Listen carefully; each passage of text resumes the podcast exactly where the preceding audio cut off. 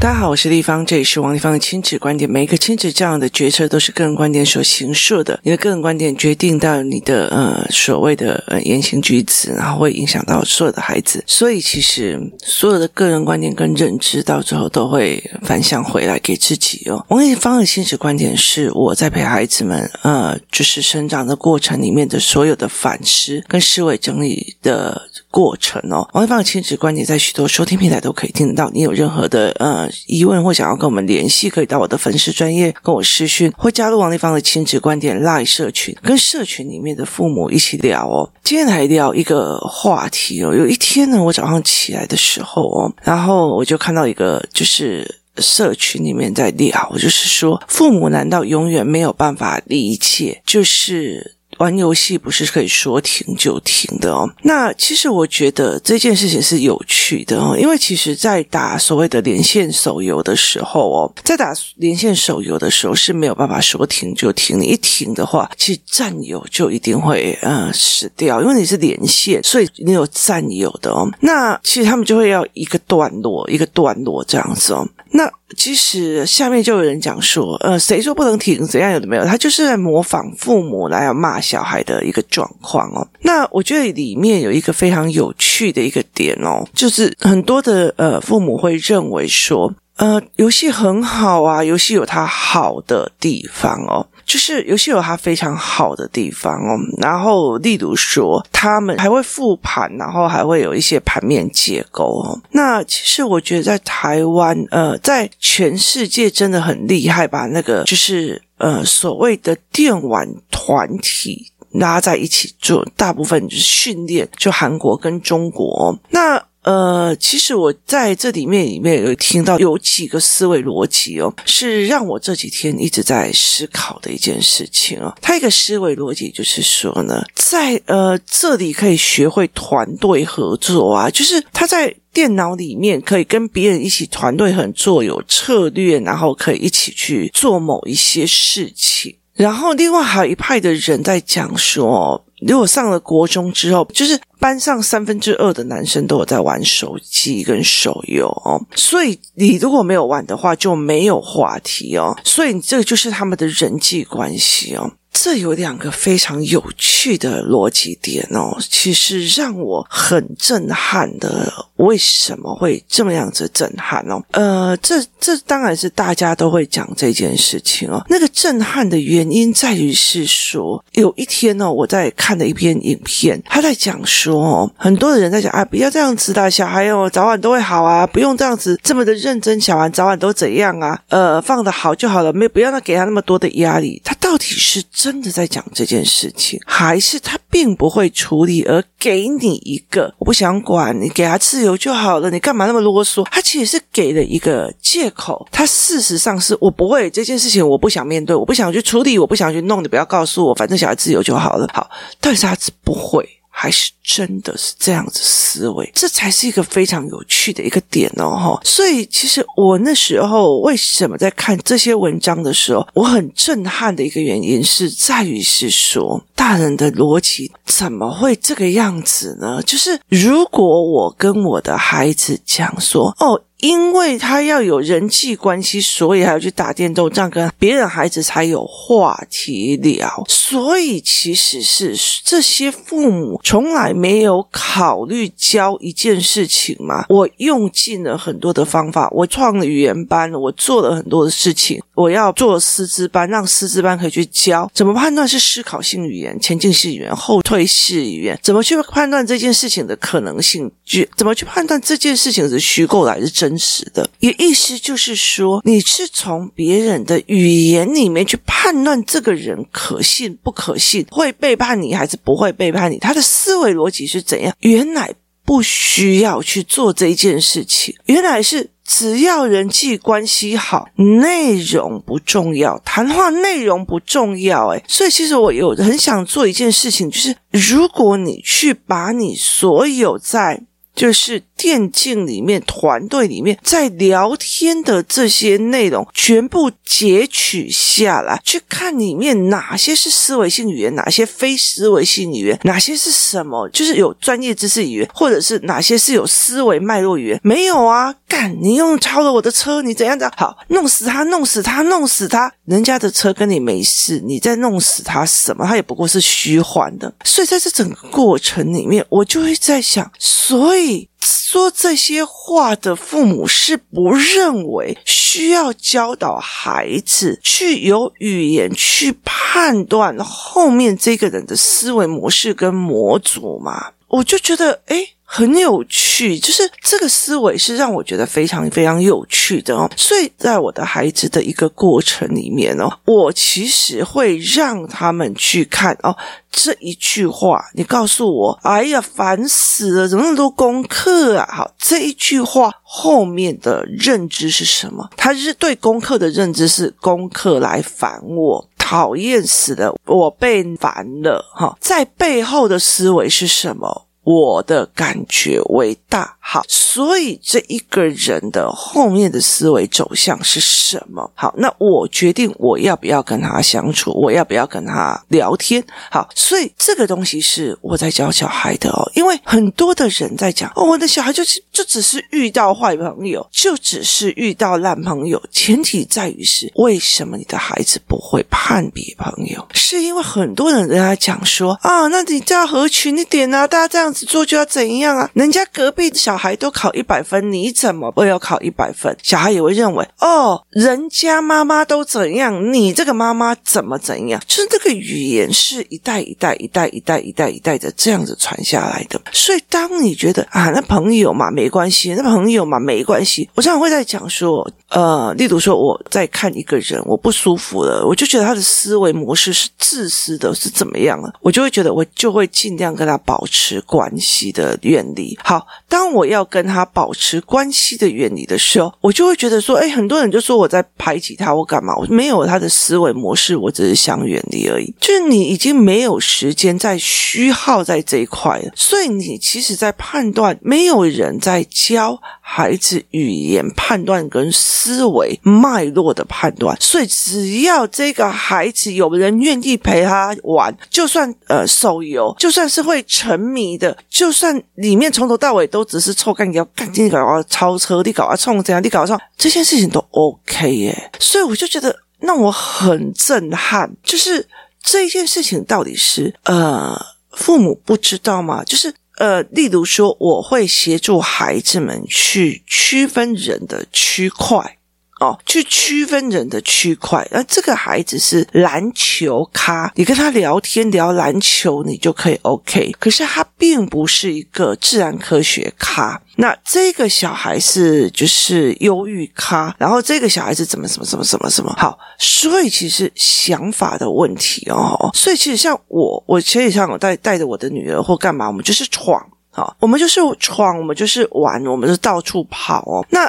对我来讲，我也会很累哦，因为其实我其实非常非常的很喜欢自己跑就自己跑的哦，所以其实要一起玩的要卡很好，所以有时候我就觉得有有些人就觉得很安慰哦，我就是例如说我今天想要去高雄，我就啪我就走了。好，那有些人很清楚我的作为，就哎，那马上跟。然后有些人就觉得，哈，那方没有约我。可是问题是你从来不会约他出去玩，所以我常常就觉得，哎，我说我要去哪里玩，好，你也跟，我就会现在想，你是不是觉得你没有跟我，地方就会放弃你儿子了或什么的？所以没有人知道你的想法的时候，别人。不会去做判断哦，就是说我今天知道你的想法就是篮球语言，那我我约你出去就是篮球，玩篮球讲篮球用篮球。我今天出去跟你出去，你是一个很会配衣服的人，我跟你出去，我就是去逛街，我可能百年没逛街，一逛街就是要找你哦。这是不同的思维模式，就是这是不同的思维，这是不同的思维的模组。当你去看这样的咖的时候，你就是很容易分辨，你不要一直觉得。得，其实台湾很很可怕的一件事情，就是同一组人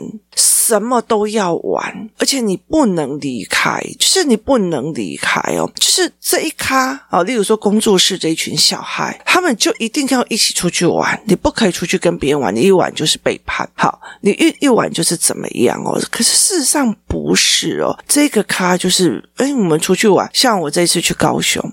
哦，我这次去高雄，我女儿忽然想要去坐电车旅行。好，那她冲到高雄去的时候，我前几天就先已经帮她买票了嘛，因为我们之前就说高雄我玩不够，这每次去高雄就变了很多，变得非常的呃舒服，然后我就会去这样子，然后就有一个语言班的妈妈就一直私讯我，你们到哪里了？你们到哪里了？你们到哪里了？哦，然后我就我就跟她讲说，我真的不知道，哎，我真的不知道我明天会去哪里，我今天会去哪里，我今天干嘛？那很有趣。去的一个点是在于是我们很会乱闯，好，例如说，好，我那一天去到那边的时候，我们先去博二，把呃东西放下，我们就去逛博二，博二逛逛，我们就去逛大港桥，大港桥的时候，我忽然觉得头非常非常痛，我就去租了一个 U bike，然后就跟我女儿讲说，我去买头痛药，那我就去买头痛药的时候，我中途就被。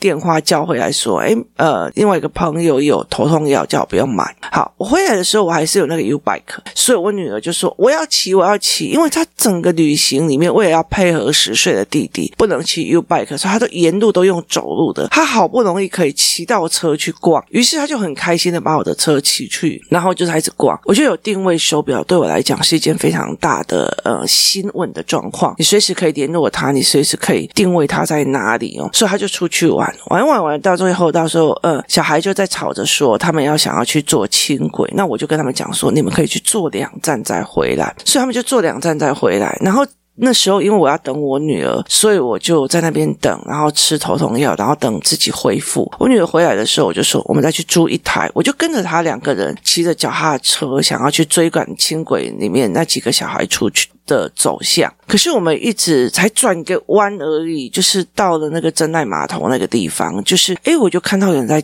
就是有人在做爱之船，有人在做贡多拉，哇塞，有人在做贡多拉嘞，你知道吗？所以我那个时候就说，哎，有贡多拉，然后马上上网去查，然后知道在哪里，我们马上把车子还了，然后我们就全部的人哦，在那个呃，就是赶快冲过去，然后去搭贡多拉。那搭贡多拉，我们也觉得蛮有趣的一件事情是，就是他们很强势的叫我们要现场买票哦，然后而不能去买那个克拉克的票，然后我就买了，所以买了。之后，我们马上就去船上，才发现，真的，我觉得高雄市政府真的蛮厉害，他们的工都拉上去，那个负责导览的人负责唱歌，就结合街头艺人导览，再加上工都拉，那所以那个东西是你临时起意，你看到了你就去冲，然后而产生了非常非常好的印象。所以我常常在跟很多人在讲，是一件事情，就是说，你就勇往的去往未知去冲，而不是一定什么都要 set 好。在台湾的教养理论里面，因为我们要先跟小孩预告，我们要先跟小孩怎样让他有心理准备，怎样怎么样。我当然觉得这个在孩子小的时候是 OK 的。那我大部分的状况是，我会先把小孩到一个地方的时候抱在我身上，所以我两个小孩抱很久，抱在我身上，用我同样的一个视觉高度说，这右边是什么，这左边是什么，这哪里是什么，走过去是什么。所以他们其实很容易用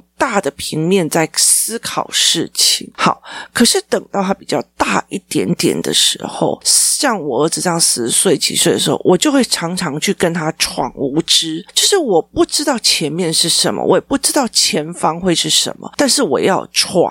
我要往前去试试看，然后这个里面大部分得到的都是好的。例如，我发现了功德啦，我发现了什么事情？那于是这一件事情是让我觉得有趣的，也意思就是说，我没有经过任何预告，我也不需要什么安排，我就去冲，我就去闯哦。这是我在整个过程里面，我常常给小孩子去做这一块的事情。可是有很多人他其实并不清楚，你就你。没有办法去理解这个人适不适合这样玩，要不要这样子玩，你就会非常的难搞。就是所以在很多的过程里面，我常常会去跟他们讲，没有啊。例如说，我就说，呃，我的孩子往高雄冲了。好，那马上就有妈妈们就直接跟着买票，买票来高雄这样。那因为我是先回台中去拜访我的长辈，然后所以我在开车去高铁站，这个时候已经有妈妈带着她的小孩直接冲高雄了，然后呃直接去看我住在哪里就住那边，所以我们就会一起出去玩。就是你知道他他就是个嗨咖，你知道吗？就是个嗨咖，然后也不用约，然后就说哎我去高雄玩，哎大家一起去，哎就是要玩就一起玩，然后要要怎么样就怎么样。然后因为最后一天我其实是跟光泰老板有约，我的小孩跟我自己的眼睛要重新就是测试，所以其实我们先回来，还有一组就是留在那边。然后我就跟他讲说，你女儿，我跟他讲大港桥会转弯，他不相信，怎么会有桥会转弯？我有答应他，如果有空可以让他去看，可是那一天没有时间，我就跟他讲，你留下来，你可不可以带你的女儿去看？然后于是他就去看大港桥转弯，然后又发现那边的文青市集，星期六、星期日有文青市事情，然后市集用完了以后，就导致他错过了班车，错过了最晚一班的高铁，所以他们就继续又留下来玩。就是大家就是一个，反正遇到了嗨咖，然后就玩这样子，然后就遇见了，就是凡所有的遇见，所有就是用很开放的心态，不管好坏，该来的就来，我们就面对，我们就把它变成一个我们该好的一个东西。所以在很多的过程里面，我就在想，如果我们的孩子没有去看说，哦，这哪一个人是该什么咖，哪个是该什么咖，我为了要让他玩电玩，跟人有话题，我让他去锁在电玩前面，跟人家用那种语汇，所以他有没有那种语汇？他有没有去挑？哦，原来这是玩咖，这不是玩咖。这个我出去要别人去帮他处理事情，这些人要等着人家给他东西，就是这种东西的时候，必须在相处的过程里面去传。那。所以我就觉得非常非常的有趣的原因是，为什么上了国中，你只要为了有朋友，你要去打电玩，可是却没有一个父母去带孩子去看。哇塞，我才要说我的小孩跑去旅行了，就我妈妈就冲啊，我们也一起去啊，我们就去高雄啊，就一起去了。然后隔天有人在问说啊，你们要去哪里？我说我不知道，他就直接冲来我们饭店，然后我们就一起出去玩，然后一起说。哎，我们在呃。叫男孩子里面有一些状况，然后我想要去寿山动物园，那我们就冲，就是那种配合度很高，因为大家都知道我们互相配合、互相 cover、互相冲，因为大家都是冲咖的，真实社会很爱玩，然后我们就会发现哦，这个是某某阿姨不喜欢，这个是某某阿姨有障碍的，那个是什么什么什么，好，我们在这中间里面去挑，可是问题在于是，就是问题在于是，我让我孩子去打电动，是为了要让他玩游戏，就是。有朋友，那很大的一个概念的逻辑是，我不需要教小孩原来有语言的分类，这是玩咖，这非玩咖，这是嗨咖，这是非嗨咖，这是知识咖，那是金融咖，就是我不会让孩子去判别每一个人的思路是怎么样，只要你有朋友，只要你们有共同话题。就好了，那毒品也是一样啊，那博弈也是一样啊，就是这也是一样，只要有朋友他们在玩这个话题就 OK 了。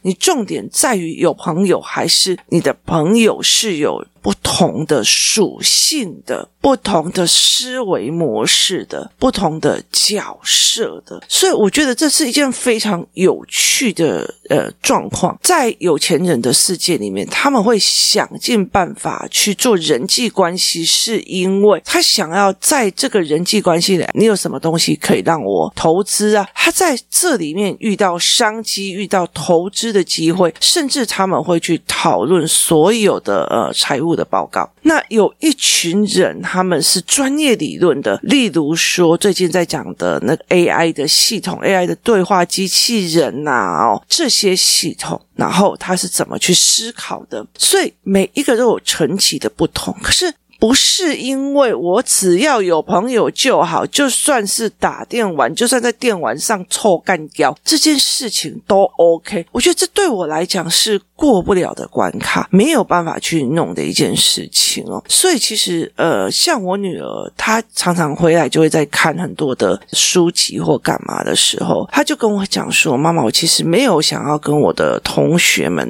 常常出去聊。”我说：“为什么？”她说：“因为他们都在讲韩星，然后呃。”呃，我们看的东西也不太一样哦。那我就跟他讲说，那你其实就是应该要换领域的哦，就是要换领域去别的地方哦。所以其实这件事情是非常有趣的哦。那呃，我在我的脸书里面有发了一篇文章，是在讲说，好，就是我的一个朋友，他是一个蛮厉害的老师，可是他的小孩这次的会考就是一直很焦虑他的会考，因为成绩很差。那我知道这个小孩很认真读书，但是他其实用用死背的硬记的方法，所以他很吃力。那其实我有跟他讲，其实在国外有好多的机会啊，菲律宾有很多的机会，很多的首相这样。那你不需要用呃社会的标准去绑架你自己哦，因为其实如果有上教案教材课的人，大概很清楚说什么学校里面要的是什么，然后整个政府体制要的是什么，它其实是跟你的价值是有差别的，就是跟你。培养小孩的价值是有差别的，所以在这整个概念里面，我就会跟他们在聊这一件事情。我就我就跟我我的孩子在讲说，你看他不知道原来外面还有这个世界，外面还有这样子的思维模式。常常我常跟我的儿子在讲说，你们这样的思维模式，或许在这一个断代里面，或者是在台湾里面，你们很难找到自己可以聊的。可是问题是在于是妈妈还能聊。那等到你们在比较大一点，到了各的。领域去之后，你们的思维想法，你们就会好了。所以我就觉得非常的有趣哦，就是。呃，父母难道没有意识到，就是领域的不同、语言的不同，然后由别人讲的某一句话去判断别人的思维模式是一件有趣的事情哦。所以有时候我常会觉得说，呃，我如果知道这一个人讲的某句话，我去判断他的认知，然后思维模式之后，我就会尽量呃采取我跟他亲近或比较稍微远一点的关系哦。他是用一个思维来看的，所以从语言。里面去判断交友圈，我从语言里面或行为里面去判断交友圈是一件非常非常重要的事情。这我会在下一讲再呃跟大家聊哦。我最近在讲的一件事情就是呃人际关系里面的假议题。那呃后来有人在把我这一篇文章说，哦，原来我注重小孩的学业是被呃人家人际关系绑架。那那时候我就在想说，很有趣的一件事情哦，在网络上批评的这些。酸民们，你为什么要去把一个酸民的言论看得那么的大？他们这酸民的一个很大的原因是，我的感觉我最大。哦，我不喜欢王丽芳，王丽芳怎样？你的喜不喜欢光很大吗？就是你的喜不喜欢很大吗？你的感觉很大吗？可是这。在所有的教养理论里，第一个感觉很大，然后网络话题很重要啊，他要打游戏才可以跟人家有对话，所以其实有一个人在下面讲一句话，所以你们要你们的小孩在网络上臭干胶怎么样？你们是在养网络酸民还是键盘酸民？就是。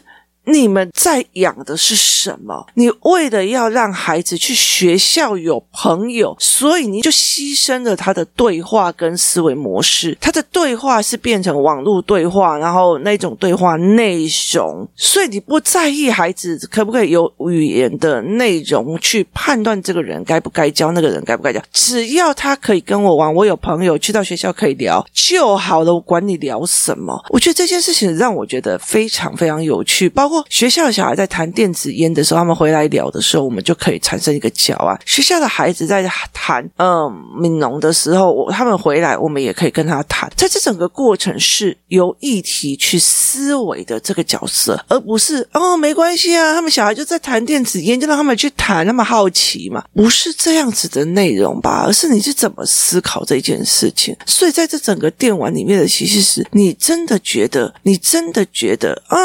三分之二的小孩都在玩电暖，所以为了他们有共同话题，这样是他们人际关系的促进。人际关系不挑人是多么的危险！人际关系不挑人，不挑话题，不思维背后东西，这是一件非常危险的事情。可是这一句话却让孩子理解了一件事：只要有人际关系，是什么都是最重要的。所以他以后说，我一些朋友叫他去做什么就去做什么，朋友叫去干嘛就是干嘛。都是朋友害的，不是，是他不会挑选朋友，是他从小到大被教养的，只要有人际关系，只要有话题量，管他什么话题、什么内容，这才是让我觉得整个很震撼的一件事情。然后我就觉得，哦。语言班、认知班什么有的没有，会不会嗯？就没有什么市场，我们还是让呃有一部分人继续这个样子好了。那真的想要思维的人再来上课哦，然后再产生教案，这才是一个很值得去思维的一个逻辑的思维模式跟思维教案哦。那另外一个教案的原因是在另外一个。三 C 电脑有一个东西，就是它可以团队合作。最后，我们给一个思考点：只要有人际关系，只要有话题，为了人际关系去话题，就算是内容是烂的、是臭的、是恶心的、是拔辣的，都没关系，也不用挑选整。这是一个思维模式。另外一个思维模式是：我们怎么会相信在电玩里面的所谓的团队合作会有？办法到真实社会来操作呢？做了什么？这就是当你很相信手游电玩，它是一个团队合作，嘛会是一个建筑的干嘛的？什么有的没有？是一个建筑逻辑。好，那请问一下，你做了什么让孩子有？办法从虚拟的死了还会活起来的虚拟的团队合作落实到产业真实的团队合作呢？提供您思考。今天谢谢大家收听，我们明天见。